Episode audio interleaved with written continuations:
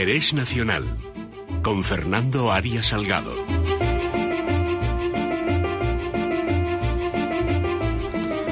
Don Fernando Arias Salgado, ¿qué tal está usted? Don Luis, muy bien. Ya Escuchando el interesante momento que describe usted en la tertulia con don Pedro sobre el imperio español. Ah, y esos tiempos en que teníamos grandes políticos, grandes estadistas y donde marcábamos eh, el camino en lo que respecta a la diplomacia mundial, porque hubo una época eh, donde, en fin, la diplomacia española era la más fina del mundo y era la que eh, fijaba la tendencia, ¿no?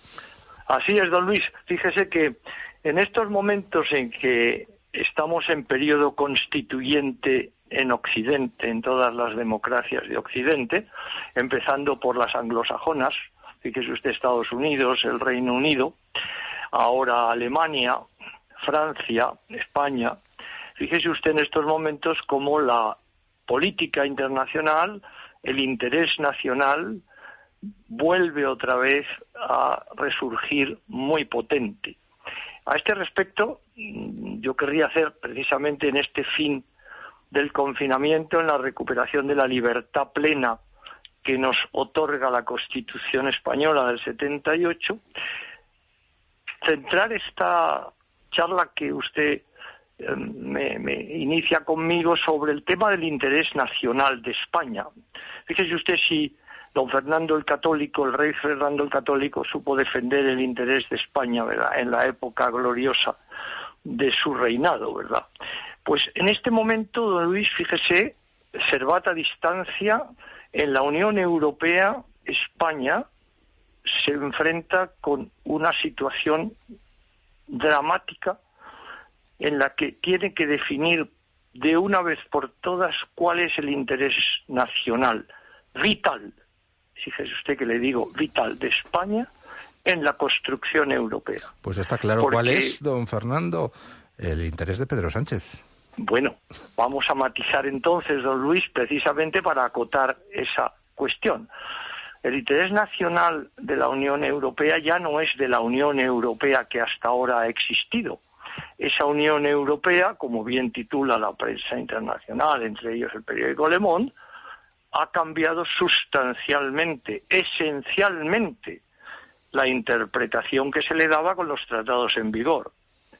Ahora, el paso hacia una federalización de la Unión Europea con la propuesta de la Comisión de endeudarse como tal comisión para financiar la salida de la pandemia es una crisis constituyente de la Unión Europea porque aquí se habla de la crisis constituyente española, que significa aceptar o no el derecho de autodeterminación de las eh, comunidades autónomas actuales.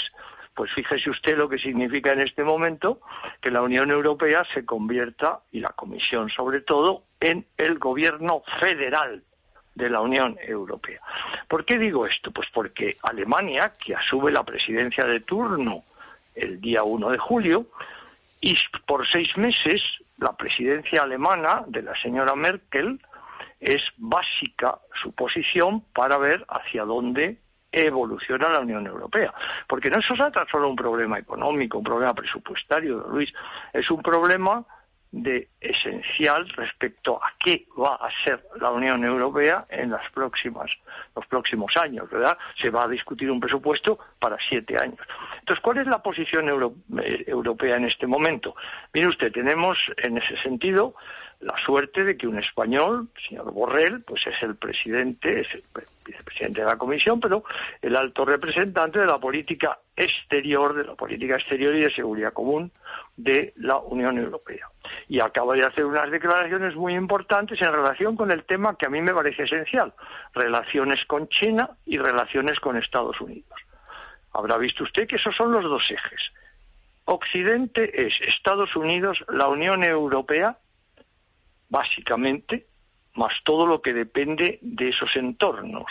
Y China, porque hay que crear una barrera frente al expansionismo chino, económico, social, político, depende. Eso yo admito que hay muchos matices, pero ahí tiene usted ahora la India, la región Indo-Pacífica, que inmediatamente se pone en marcha India, Japón, Australia, incluido Indonesia.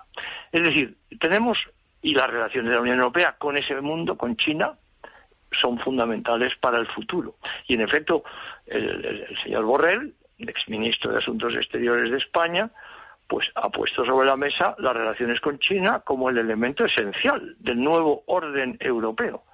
Porque claro, aquí China, que se la considera ahora un adversario sistémico, es verdad, como dice el señor Borrell, que no hay que ser contrario a los intereses de China sistemáticamente, pero es que hay que valorar lo que ya ha conseguido China en la Unión Europea con el grupo 17 más 1, con la compra de puertos en el sur de la Unión Europea, incluido, creo, el Pireo.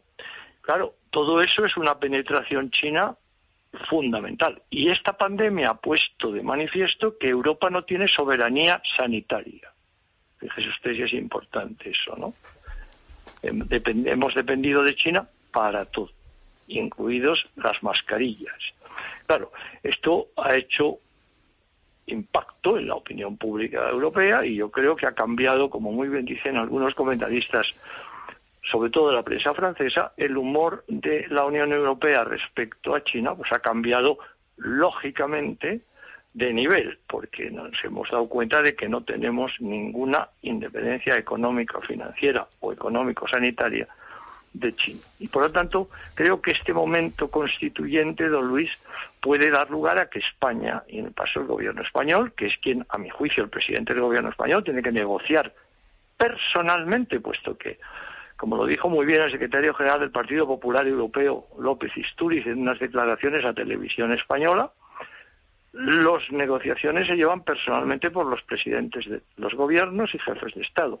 En este caso, con la presidencia de la señora Merkel, ya puede usted imaginar que la negociación diplomática va a tener una intensidad muy importante. Al mismo tiempo, ya ha visto usted los repartos de estas propuestas de la Comisión, en qué sentido van, ¿verdad?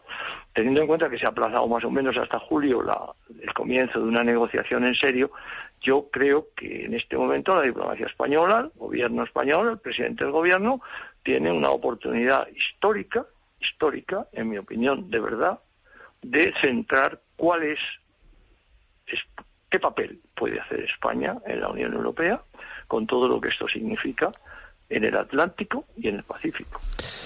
Pues don Fernando, seguiremos hablando en semanas eh, próximas porque veo que vamos a ver muchos cambios en el mundo. En efecto. Don Luis, yo creo que durante largo tiempo. Pues un abrazo muy fuerte, querido amigo. Muchas gracias, don Luis.